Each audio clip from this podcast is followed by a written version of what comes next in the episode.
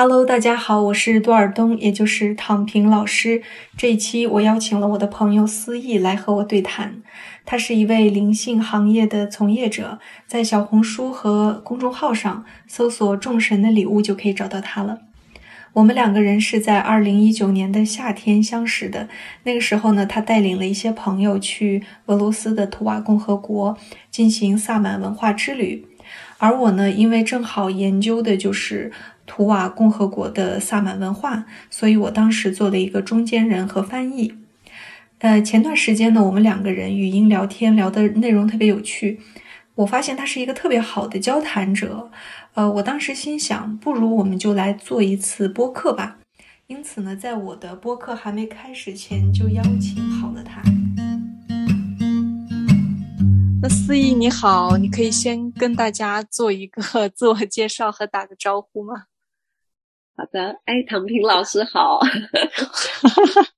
好，大家好，我是思怡，嗯，啊，我简单的介绍一下我自己啊。目前呢，我正在去运营一个叫做“众神的礼物”这样一个品牌哈。我把它现在已经做成了一个呃关于萨满原生文化的一个内容的平台。那在这个里面呢，啊，我是因为我最早的时候呢是对这些灵性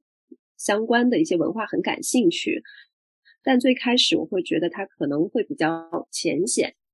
啊，那有这样的一个发心之后呢，我就有一次比较意外的遇到了一个关于萨满的文化。我发现萨满的文化它是非常呃古老且具备智慧的一个原生信仰文化。呃，那只是简单的通过书籍啊，或者说呃网络去看一些信息的话，其实你是没有办法获得真正的全息的感受的。所以呢，我就做了一些相关的游学活动，因为我自己想要去研究。但是呢，又需要有经费，于是呢，我就启动了我的这个销售能力，去召集了很多的小伙伴一起，就由我来带队，然后也会找到各地的巫师、萨满啊，来去去到一些啊还目前还有着原生信仰文化的地区，来去探寻这些文化。那当时二零一九年呢，也是第一次遇到了躺平老师啊，躺平老师也是当时作为我们。中俄两国的这个桥梁来为我们解析了很多，啊，就是带领我们也是做了很多关于文化的探索，所以我们就此结下了不解之缘。录制播客之前，我就是想那个主题嘛，那天我就是坐在那个图书馆里，我就想说我俩要聊什么呀，然后我就给你发，我说。而且我因为我不是在研究那个女性萨满禁忌嘛，因为写一篇论文写了好久，现在是在最后阶段修改，然后我就一直在写俄语的月经这个词儿，就怎么改来改去。然后我心想说，哎，我们两个聊月经不就好了？当时我就心想说，我们就聊这个吧。然后我就给你发信息，因为我记得你有发过好多，就是你的公众号上发过好多关于月经相关的内容，我也读过。而且我当时读完，我就觉得，哎，我们俩这方面是一样的。二零年两年前你发的嘛。然后我就给你发了那个，呃，那个什么信息，我说我们聊月经，然后你就跟我说，哎，我也正好想着我们可以聊月经，的刚刚好，我也在想这个问题，那天太巧了，对，就这种共识性就特别有趣，嗯，那我就有看你的那，我又重新看了一眼你写的那些关于月经的内容，一共有四期的内容是关于月经的，其中两期可能是比较重复，因为。其中一期是语音的方式什么的，那这里面有一期是，呃，也就是说，其中三篇、两篇文章，还有一一篇语音，它是关于月经血液的神圣力量，还有一篇是关于月经与死藤水。那首先我想知道的就是说，你为什么会对月经感兴趣啊？就是说，你为什么最早，你为什么突然间对这个感兴趣，还写了相当于我感觉已经可以写一篇学术论文的 那种文章，写这个月经血液的神圣？因为我看到你上面引用了很多人类学家的那个呃书籍当中的内容，你不觉得就很妙吗？我特别喜欢就要探讨那种所有禁忌背后的的真相，因为很多禁忌就是。你知道我们再去学习这种关于灵性啊啊或者这种生命科学的议题，特别容易去发生什么事情呢？就是发生被很多无知的人认为是封建迷信。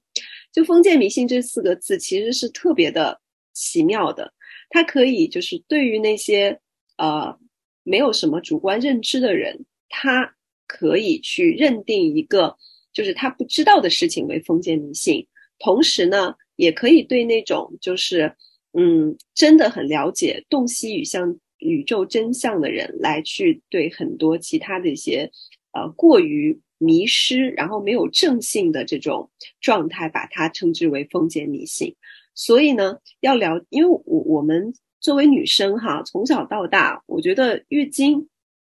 对于我们来说是一个特别神奇的存在。我们每一个人都嗯没有说是就没有经历过它，但是是我们又和它不是真正的熟悉，反而。你会经常听到，哎，你来月经了，你不能去，你不能去寺庙啊，你来月经你不能碰这个，你来月经不能干这个，然后甚至还我看过，就是那个印度的那个叫做什么卫生巾侠那个，哇，我都快震惊了，就是一个女性来了月经要被关到一个小黑屋子里面，而且不能够被丈夫碰到，我觉得这些禁忌简直就是。就就让我会觉得很震惊，但震惊的同时，我不会去轻易对他下结论，所以我才要研究一下这个月经禁忌背后的真相。再加上我自己又是在去呃学这个啊，就是关于传统医学，呃，就民俗医学，譬如说像艾瓦斯卡斯藤水这种，它里面有写了很多关于，如果你要是来月经的话，你是不能够参与到月经仪式当中的。所以我就想要了解这个背后的真相到底是什么，所以才写了那篇文章。结果没有想到，发现了很多令人 就令人发指的真相。讲到的这个，在印度啊，或者是在在那些国家，它都会有那个小屋子嘛，就是女性来月经以后，她就会被关在那边。其实我对这个，嗯，之前也有一些研究。就发现，就是当时我是有读一本书，这本书叫做《The Woman in the Shaman's Body》，就是说有，就是这这本书的作者他本身是一个萨满，但他也是一个人类学家，所以他就是以去研究这个女性人类学、女性的萨满嘛。然后他在这本书里面写到的内容特别有趣，他就是要给这个所谓的这种月经屋证明，在过去呢，就是。很多的女性就是在过去的这个女权运动开始之后，然后很多的女性她们的女权意识虽然已经觉醒了，但是跟现在的女性是很不一样的，就是她们会觉得我们好像要像一个男人一样才可以似的，就是好像我们要否定自己来月经，好像我们有子宫就是一件拖累我们的事情，就是厌己身嘛。他们厌恶自己的身体啊，或者怎样，再或者说他们会用自己的观点，西方女性刚崛起的这种观点去，去这个解释别的一些。比如说，呃，所谓的一些这个美国的原住民呐，或者哪些地方他们有月经屋的这种比较古老、古老的这些，可能他们的文化还处于母系社会末期的这些民族的那个月经屋，他们去进行一个解释，然后他们就觉得这是对女性的一个压迫。呃，这块儿呢，就是可以做两个解释，就是首先我们要看到，就是月。金屋它刚刚开始是怎样的？刚刚开始呢，它其实就是在母权社会。那它是一个什么样的状态？我就是也是读了另外一本书，写到说有一个民族的女性，她们来了月经之后呢，她们其实这个月经屋是女性用来休息和做一些萨满实践的一个地方，就是。他们会从日常的一些生活劳作中出来，然后休息。而且因为当时是属于，呃，很多女性，就是因为因为不会像现在有这么多蓝光，就是那些灯光啊什么的，所以女性的月经基本上都是满月的时候就比较爱爱来。然后我们也知道，很多女性如果生活在一起的时候，我们的月经都会共识，对吧？就是同一个时间来月经，所以很多女性这个时候。就我以前一直想说，他们到底他们的卫生巾是什么？那那本书里面就写，这本书我会在播客的那个，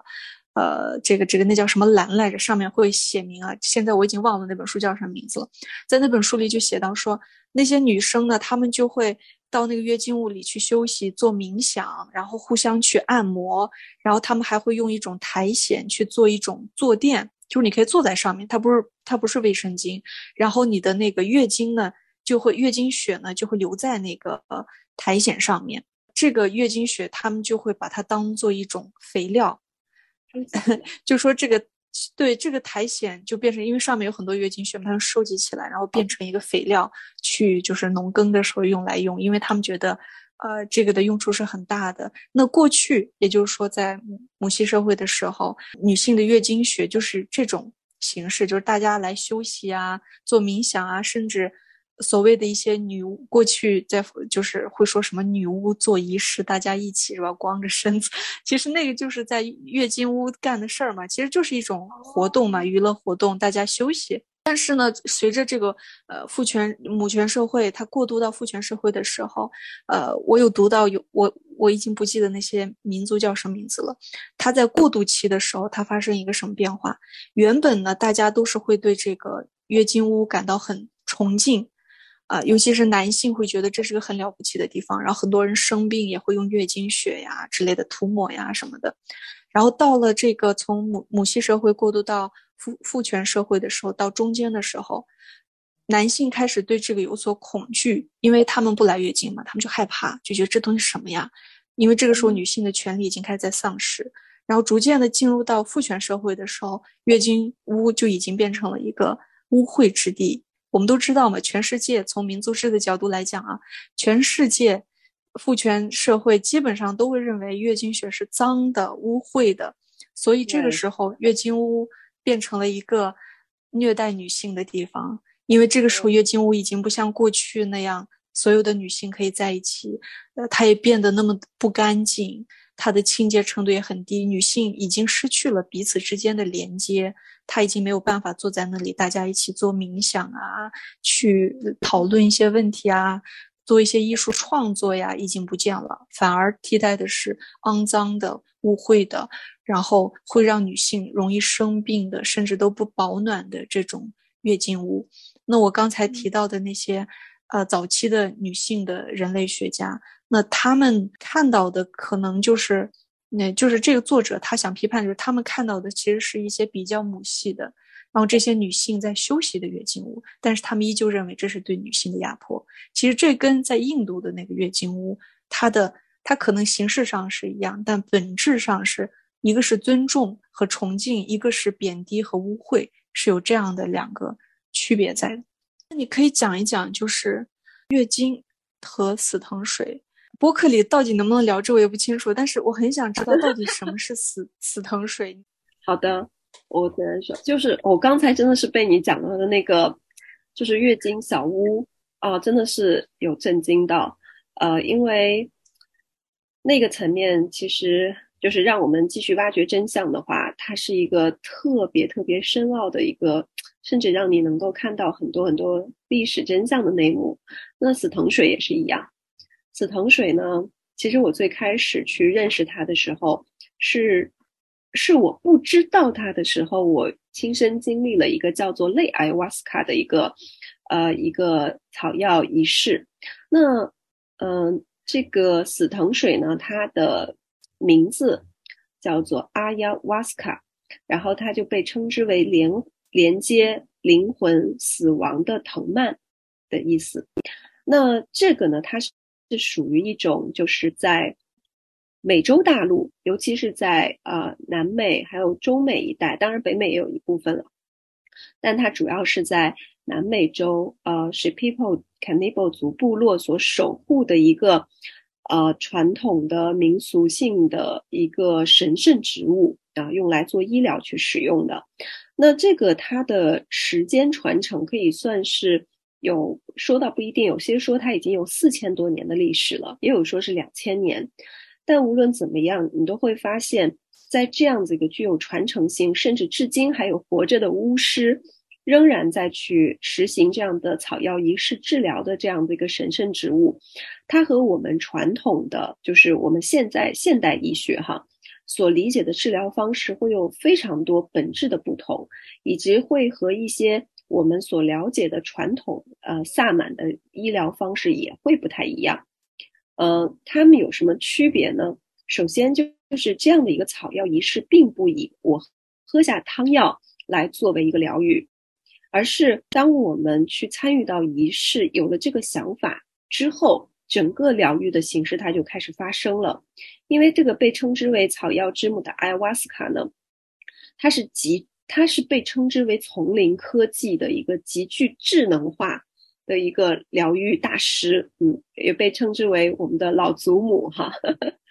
然后老祖母她在去治疗的时候呢，当我们有一个比较强烈的意愿，想要去呃治疗我们自己，但这个治疗往往是关于我们灵魂的治疗。因为它会连接，说是呃，连接我们的身体和灵魂的一个藤蔓嘛，所以它在治疗的过程中呢，主要是让我们自己会进入到一个像巫师一样的状态当中。那我们像传统啊，就是你因为你在唐平老师再去做很多的这个呃萨满，也会了解到这个医疗的这些田野调查，你会发现很多时候呃。萨满他可能会介入其中，哈，作为一个治疗者来去做治疗，通过他的精神的导向。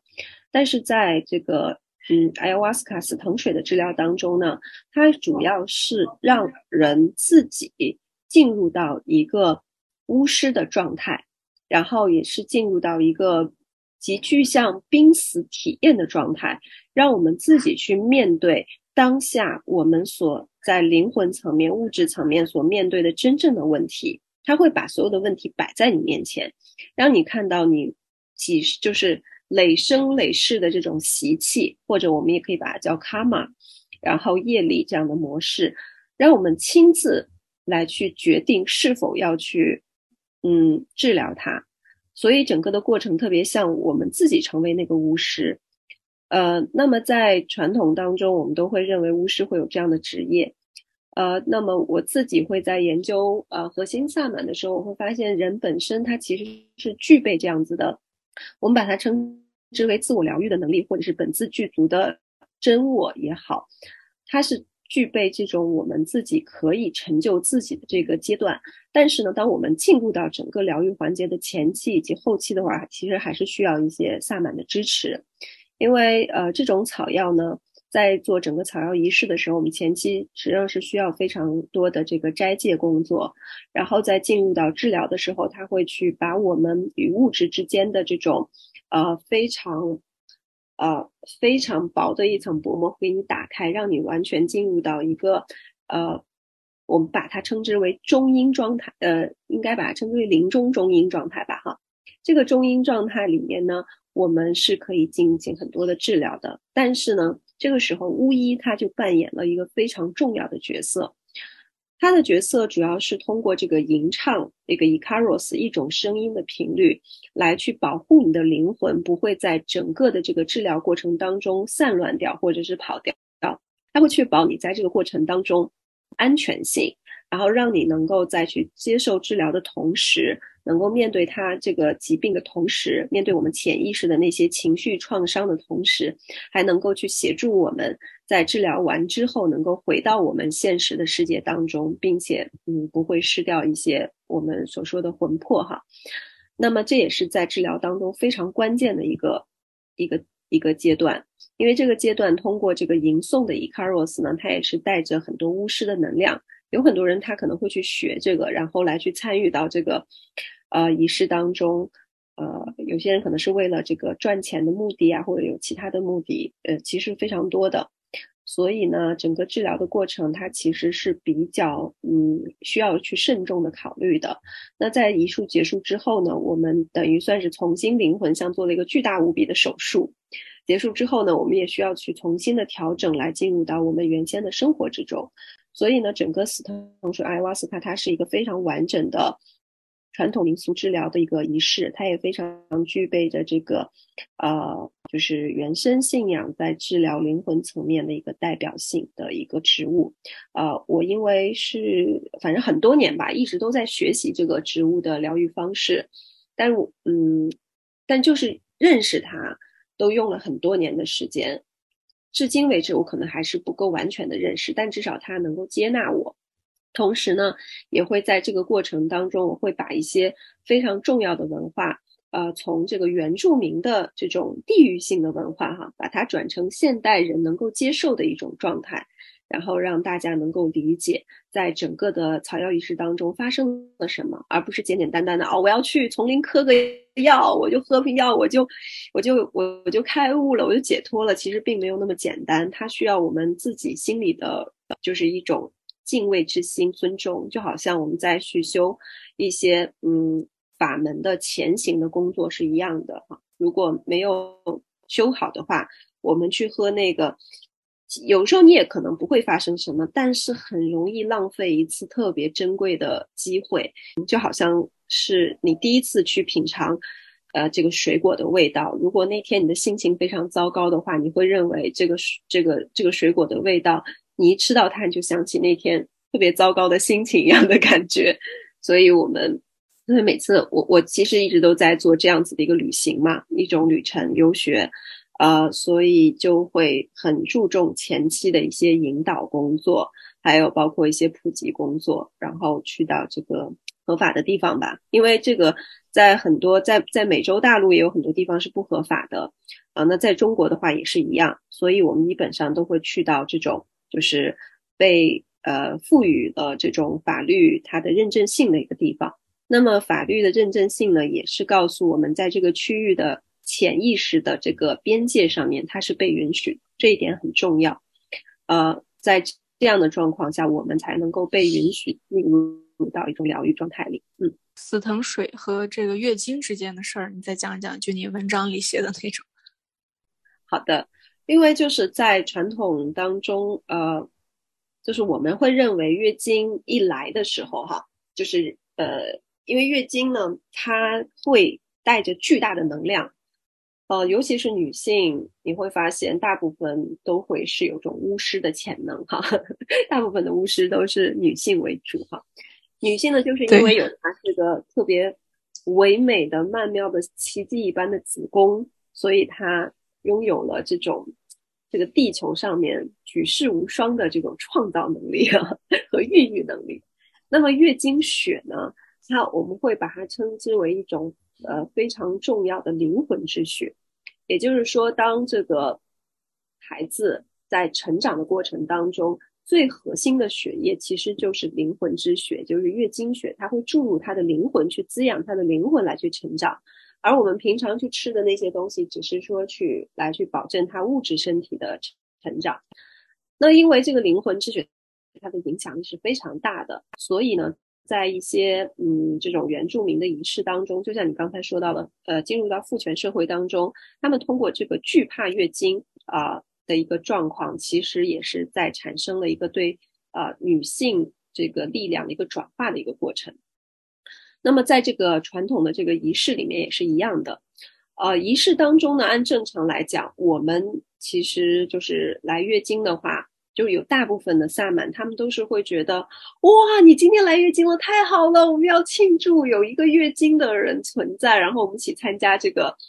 这个仪式是非常非常完美的，因为它会给我们整个的这个草药之母的力量加剧加倍，因为草药之母它呃大部分时间都会在晚上做，因为它代表的就是这个大地母亲的力量哈，很多人也会在这个。呃，实际的草药疗愈过程中，会看到很多和大地母亲帕查妈妈相关的一些影影像。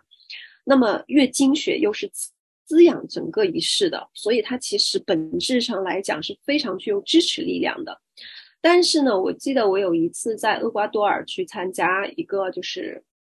一个那个僻静中心，那是我。第二次吧，我第一次去参加那个紫藤水的时候，他们那边因为是一个男性萨满哈，他就他他其实倒也没有说非常的嗯去阻止我们，他只是告诉我们，如果女性来月经的话，你就不要晒在月亮底下，然后你就要在亭子里面。同时呢，也会有巫师告诉我们，如果你要是来月经的话，你是不可以去，你是不可以去参加那个这个草药仪式的，嗯。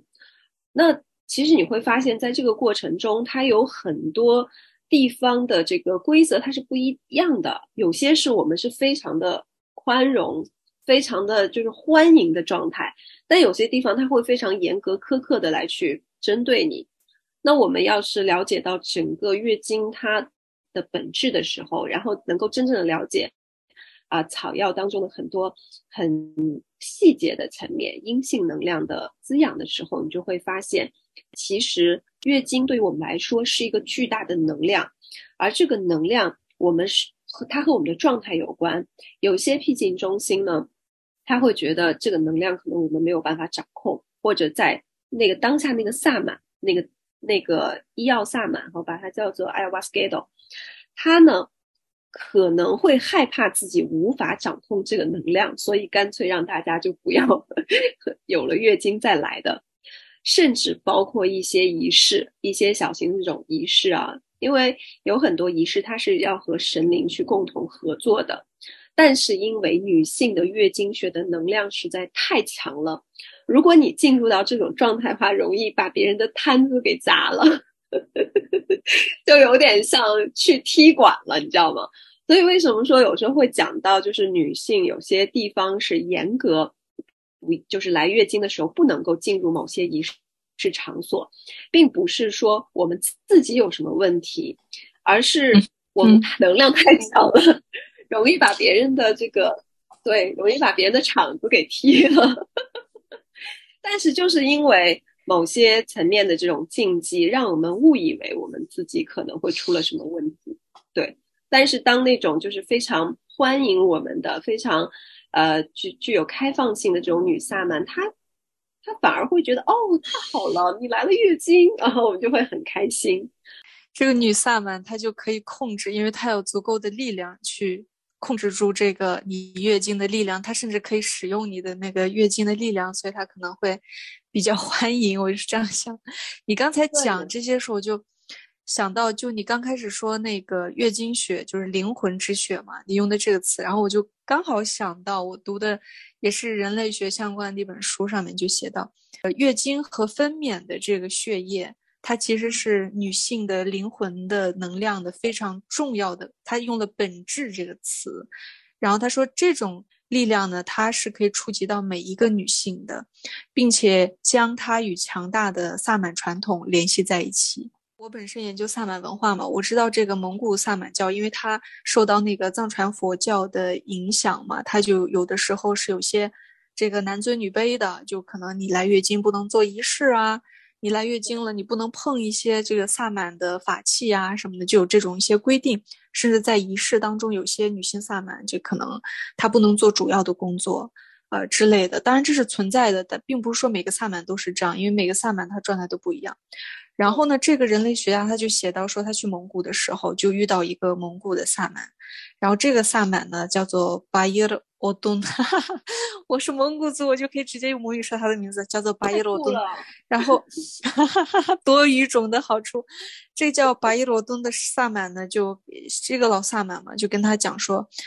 我们来月经的时候，这个女性她是可以在大的仪式上充当领导的，因为我们去做仪式的时候是充满了力量的，我们的力量就是比平常要大非常多，然后我的那个鼓声会非常的有力。所以呢，这个这种时候，别的男萨满他们都会感到有些威胁性，就会觉得哇塞，就觉得这个女萨满的力量怎么那么大，就会有那种惊诧、惊惊讶的感觉。就是像我这种人，就是我可能就是麻瓜嘛，就跟你相比，就你应该算是萨满吧。我就是感觉不到所谓的能量，但是呢，呃，他们是可以，就像是你可以感受到能量，那这个时候就能感受到那种特别强大的这种能量。呃，其次还有这个关于。男性他可能对于女性萨满在来月经的时候这种能量感到一些畏惧啊，或者是怎么样？这个东西让我想起，就是我这次写的这篇论文，就是讲这个女性萨满禁忌，是东亚和西伯利亚部分地区的这个女性萨满禁忌。然后其中就提到，这个现在啊，这个因为。还是不能够把文献当中的东西放在现在这个时代。我只讲文献里头的，以防 以防引起争议。就那个文献当中就写到，呃，如何杀死一个萨满，就是这篇论文的名字就叫《如何杀死一个萨萨满》。呃，他讲的就是一些禁忌，然后它里面就讲说，嗯，像是布里亚特萨满，就俄罗斯的布里亚特这边，那如何要去让一个男性萨满停止他的仪式？甚至让他瞬间失去能力呢？就是把带有女人的月经血的布扔到他的身上，他在那一刻他就动不了了，他就停在那里就啊无法无法动弹。然后我当时读到这儿时，我就觉得特别好笑，就是我当时在想说，首先我们不要讲灵性啊、能量这种词，我们就讲一个文化的角度，就是他们既觉得女性的月经是肮脏的，其次呢，他们又充满了恐惧，恐惧到认为这个月经带月经血的布。足以把一个男性萨满的力量停止掉，让他的整个仪式没有办法进行。当然，从灵性的角度来讲，就是我们刚才说的，本身这个时候女性能量是很大的，血的能量 就是很大，就就这块儿就特别有意思。呃，除了这个之外，呃，还有一个就很想要分享，就是我这次的播客的主题，我一定会写“子宫之花”这四个字，是因为过去在很多的。地方，世界上很多地方，他们都会把女性的月经叫做子宫的花儿。他们当女孩来月经的时候，他们就说是花盛开了。呃，甚至就是有些女孩进入青春期初潮的时候，他们就会说：“哦，这朵花儿已经成熟了，因为它绽放了，就是因为你的月经来了。”除此之外，在法语当中，这个我也不会念啊。法语当中有一个词儿，呃，是指那个词儿其实也有花的意思。但是那个词儿呢，也表达的是女孩子第一次来月经的名称。这种在是人类文化当中，如果去追溯的话，就会发现各种神话或者一些过去的一些传统，甚至在语言学当中都能找到类似的证据。就是过去人们很喜欢用花儿来去指代女性的月经。在那个墨西哥，呃，它不是有一个手绘手稿吗？不知道你知不知道，叫做啊阿兹特克。里面的人都长得很奇怪，然后其中有一幅画就是一个女性的一个一个形象，然后她蹲坐在那里，然后从她的生殖器下面开了一朵花，这个就指的就是她来了月经。我就觉得这个特别有意思，因为我是学人类学的嘛，难免我还是要把它延伸。我又想到了一个什么东西，也就很有趣，就比如说在我们呃中国文化，甚至其他一些文化当中。他都会说这花儿就是女性，但是在早期的那个女权主义者，就是波伏娃那个时代，他们当时是比较厌恶己身嘛，就觉得好像女人有月经是一件没有办法让我们跟男性一起，呃，冲杀在职场上的一个障碍啊什么的。就他们那个时代呢，就是会，呃，觉得比如说像是洋娃娃呀、花儿啊这些东西是社会。将我们女性教导成这样的，但是如果从历史上、从考古学上、从神话故事上、从语言学上去考去研究的话，就会发现，过去花儿它并不代表是脆弱的，它代表是生命力啊，而且这个生命力是那么的美好。所以说，这个花儿它又代表我我们的子我们的月经，它有它也是子宫之花儿。所以说我当时读到这些时候，我就啊，就突然间明白了。花儿指代女性，并不是在矮化我们，或者是说把我们变成什么，很多人厌恶的，就觉得它好像很很弱呀，只有观赏性啊，被物化呀。其实它的根源是觉得你是充满生命力的，你是五颜六色，你是美丽的，你代表的就是生嘛。嗯，哇，太美了，太美了，感觉这是一个非常具有疗愈性质的一段话。是很多女性，因为她厌恶己身。我们不讲那种什么遗传呐，或者她本身体质问题，就好多女孩是厌恶己身，就觉得好像她有子宫有月经是什么问题，她从来都没有去感受过她的那个月经。比如说月经，它像海浪一样来，就每次那个潮，她不会去感受这些，然后他就厌恶这个，就导致他很容易痛经。因为我在那个微微博上讲过好多次，就是说子宫之花的概念，就就有一些女生后来就给我发私信，就说我听了你的这个概念之后，我开始接受这件事情，接受我的月经，然后她就发现很神奇，她不痛痛经了，对，不痛经了，确实如此。我之前又跟你干了几乎一样的事情，就是真的就是那种心理作用。当他放下和接受之后，真的这就是像是一种很神奇的治疗哎，就接受了月经，你发现它那么美，然后经过了月亮，对，而且我为了准备这一期的节目嘛，然后我也去又去看了一些书籍当中关于这个月经的描述嘛，也也是研究这个母权社会的那种。然后它里面有一些学者就说，他们认为这个月经其实就是人类版本的潮汐，就是潮汐它不就是会哗哗的，然后一个月这样一次，这种，然后他就是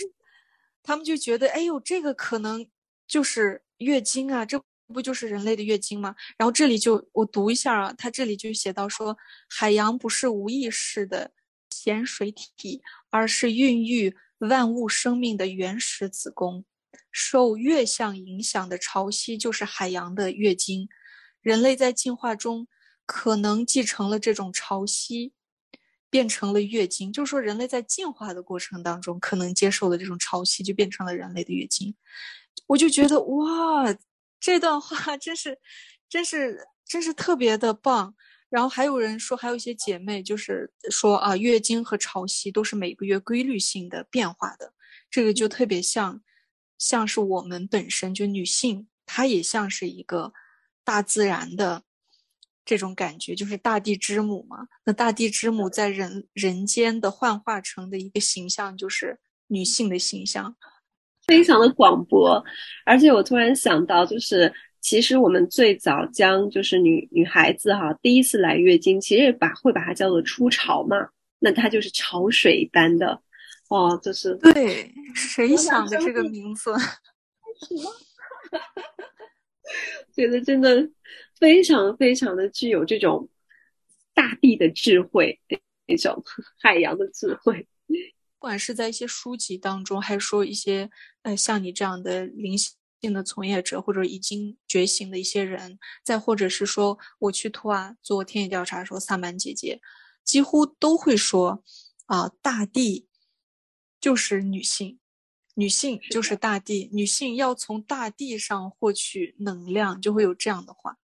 没错，是这样的。所以在呃，就是中国最古老的这种。巫习哈，就是伏羲，他也就是把八卦当中，就是地势坤啊，这样子，就是哎，很很妙的把它给解析出来了。我觉得这也是，就是就是承载，然后但是还特别的这种调柔哇，就是它里面所有的那种性质，其实都会蕴含在所有的人中间的那个女性面相上面。嗯所以也有很多疗愈和相互这种流动的感觉。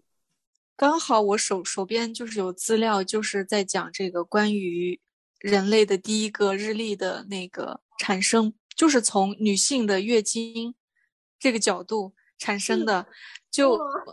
就是说，在那个法国多尔多涅地区，它有一个旧石器时代晚期的一个岩石。然后这个岩石上面呢，它就呃有一个乳房下垂的，然后腹部是怀孕的这种裸体的一个女性。然后这个女性呢，她的左手呃抓的是呃一个号角，然后这个号角上面就刻了十三行。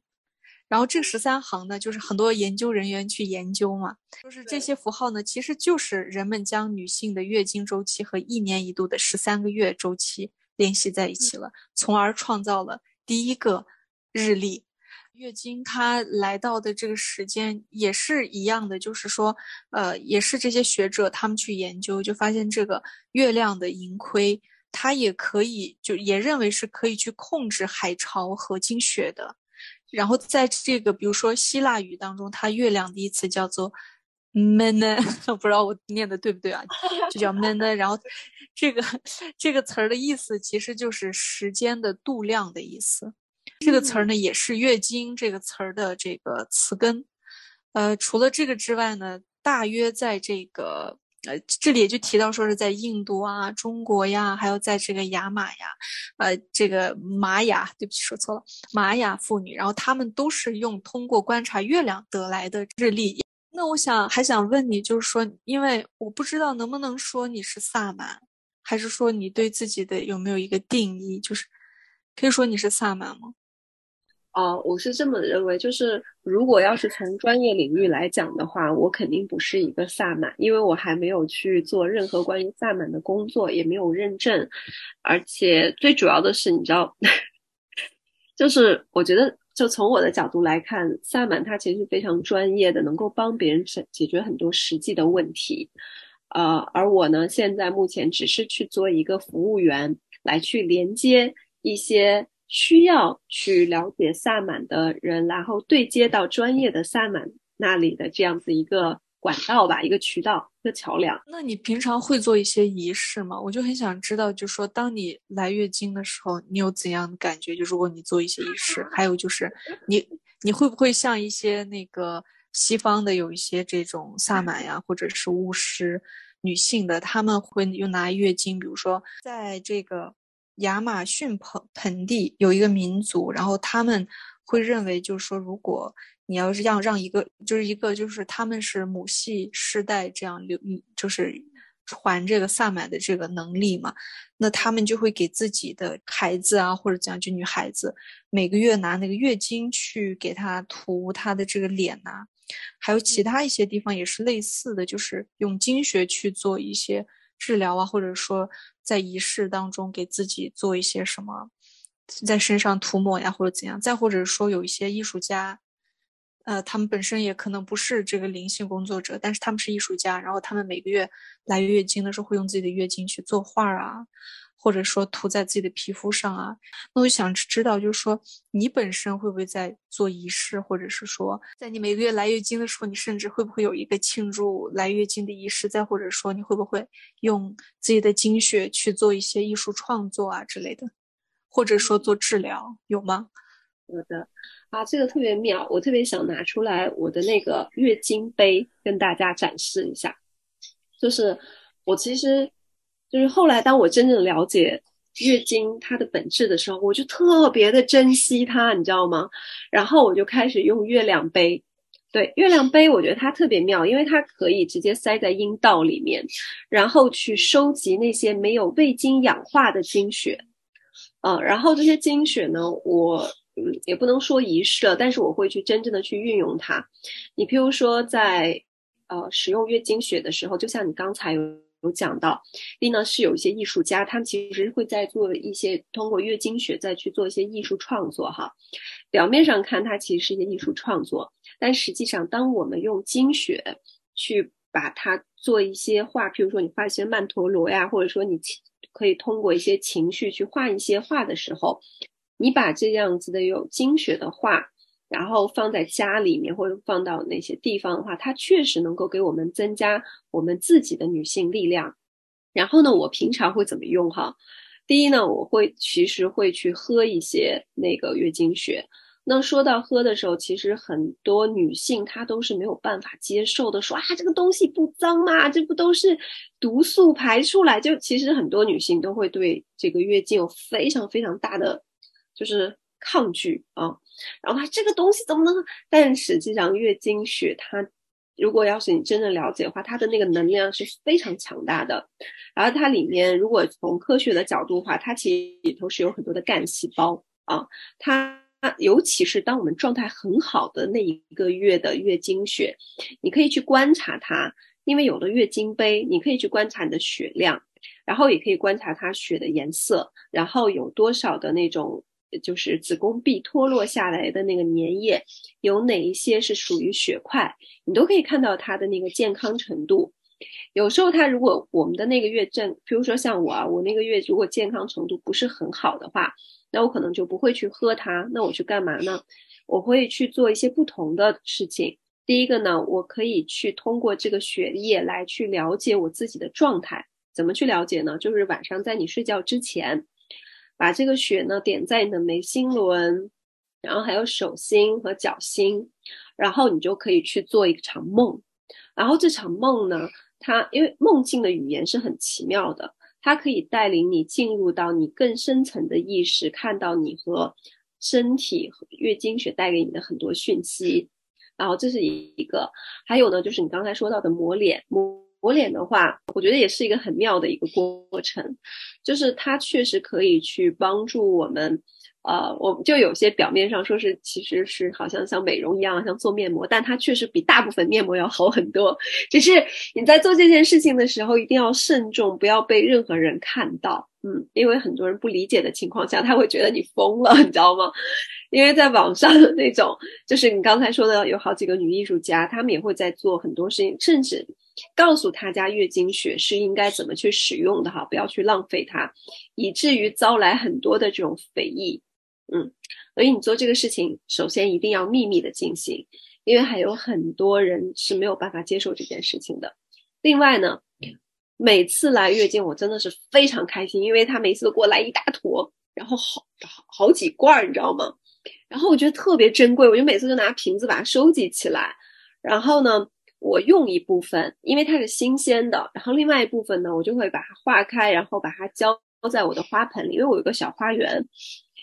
我就会在我的那个整个园子的四周的所有的花丛里、草丛里，全部都倒上我的精血的血液，然后它们的发展就是特别，就像你刚才说，就是它们会有很多，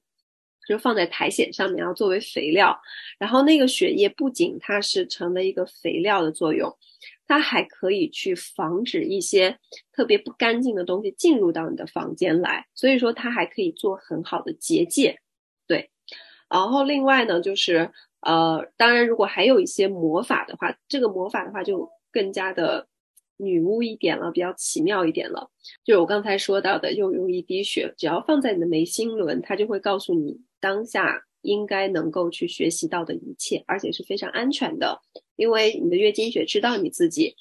到达了什么地步，可以去知道哪些讯息，所以它就会传递给你。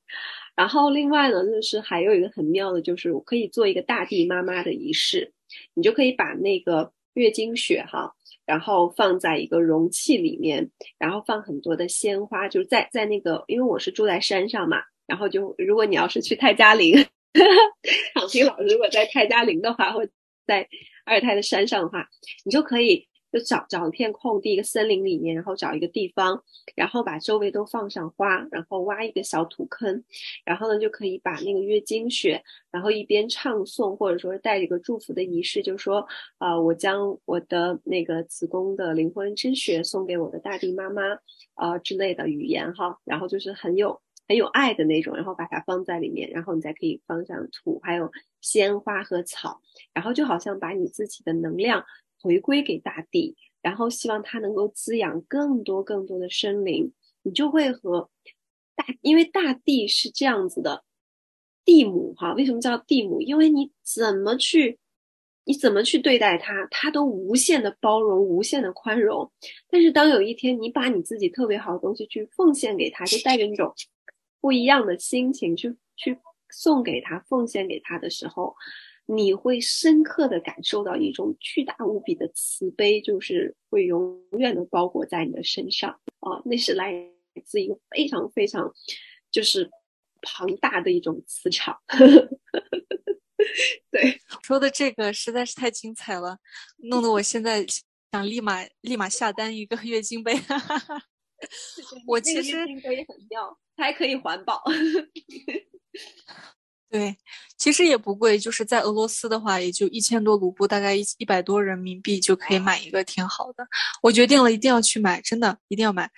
呃，然后你你你讲到这些，我觉得嗯，真特别有意思。首先你讲那个。眉心轮，然后你你在上面那个抹那个月经就特别好笑。就我当时是因为我要写那个论文嘛，就今年年初的时候就一直在研究这些。然后然后我就看到艺术家拿着作画，我心想说来吧，我往我自己的脑门上也沾一点吧。然后我是用那个棉条，棉条抽出来，其实上面就有血了嘛。然后就噔往自己的脑门上拿手指这样呃点了一下。然后然后后来我就在想说，因为我。特别希望我未来可以在非常自由的状态下生活，这样的话，我很想学那个新西兰的那个原住民，他们不是那个下巴上有那个呃呃纹身嘛，就是他们纹面。然后在我们国内也是有很多的少数民族，他们其实都是这其实纹面也是一种母系的遗存，它也是一种能量啊力量的表现嘛。所以我就很想我的下巴上也有，然后我当时也是抹在我的下巴上，但是我是合租嘛，所以我就也不好意思 这样出现在厨房就很尴尬。是，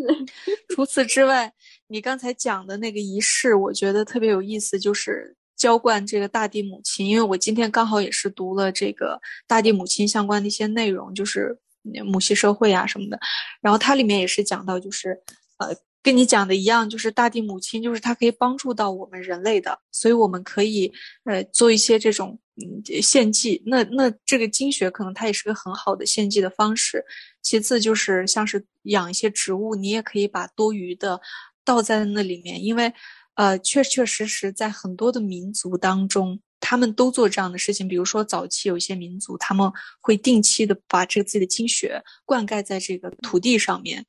这样的话他们认为这个农业会发展的更好。其次呢，他们也会把那种种子。浸泡在自己的精血当中，然后再去种，这样的话种出来会更好。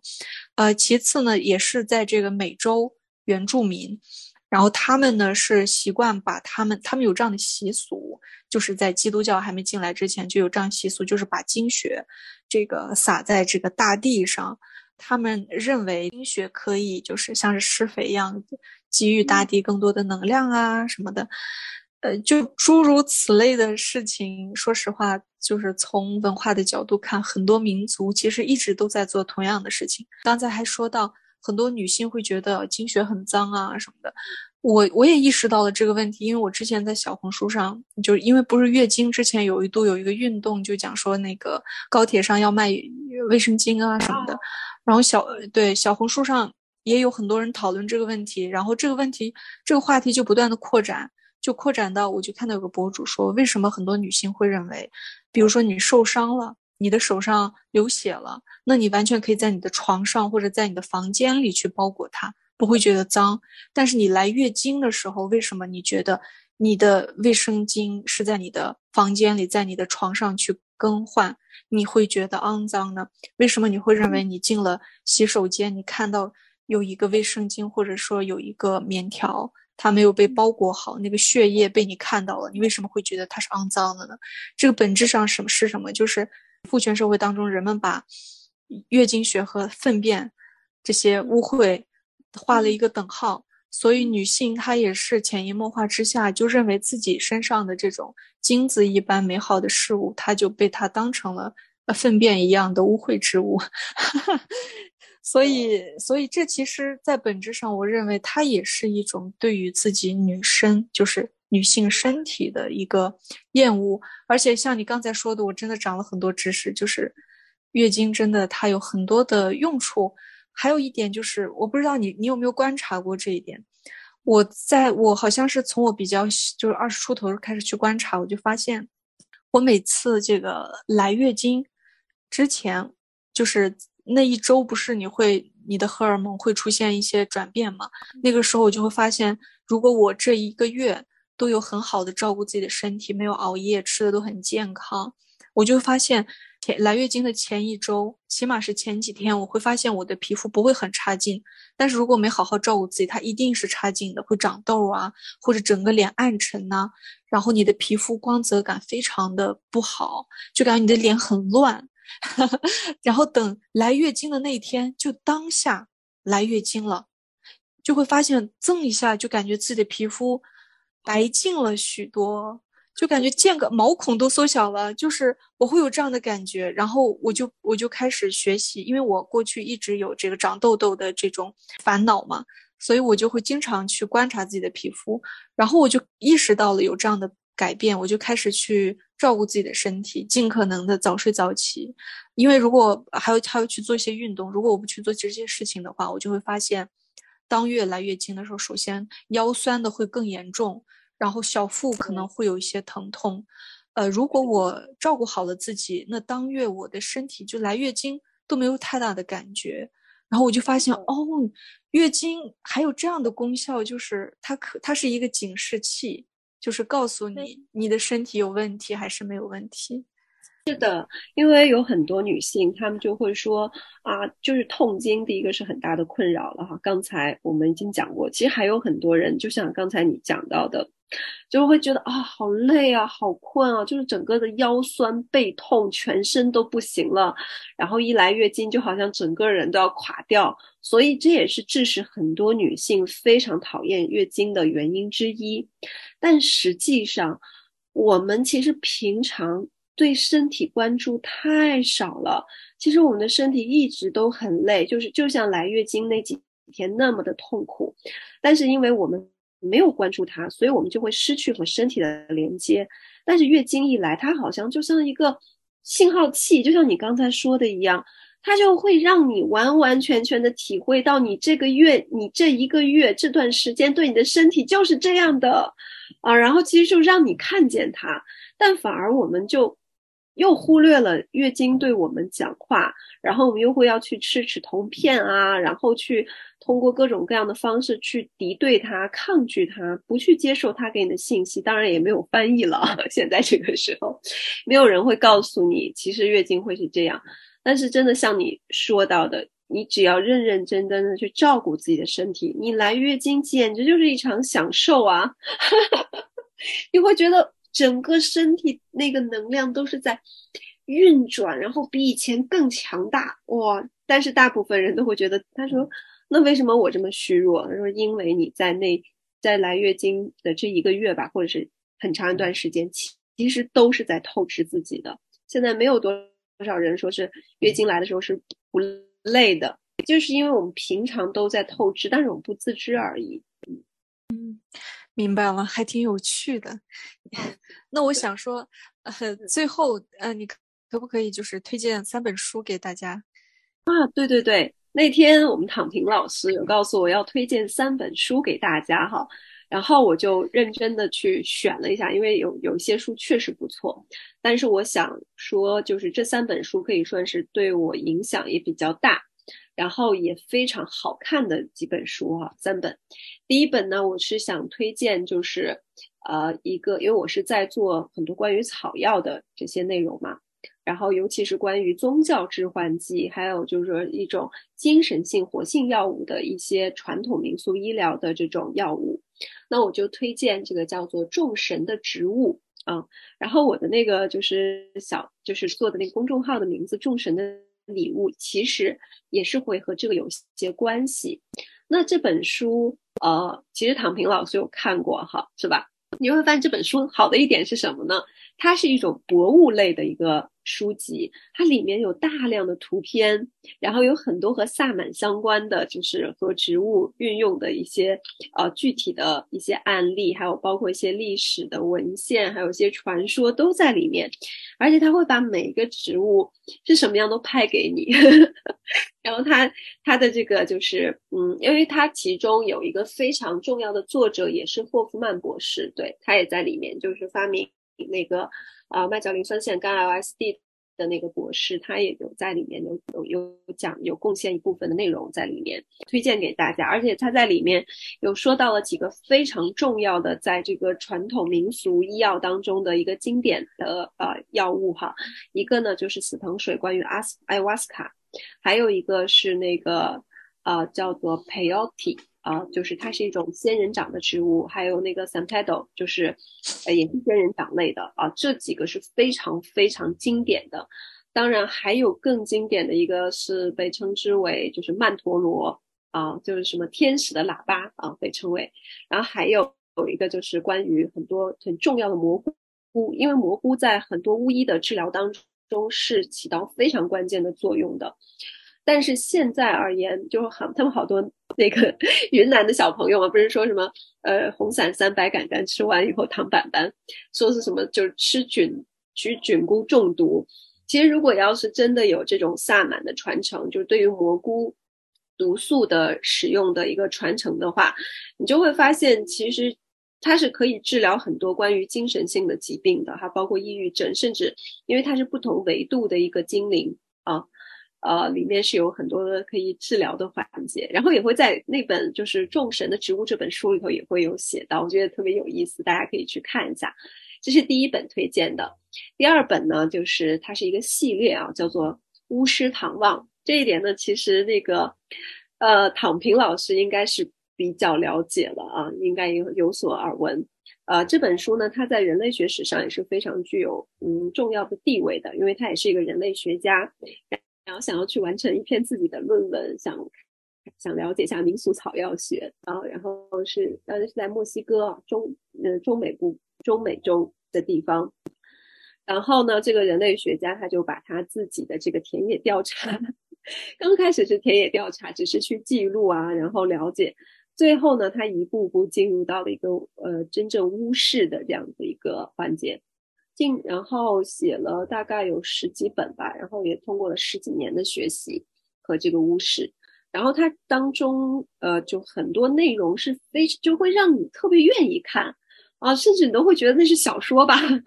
但它里面就是有有一部分，它是真的是按照一个就是田野调查这样子的一个方向去写的，是为了交论文。然后后面呢，它就完完全全开始进入到一个全面的。呃，就是记录，然后去把他自己学习的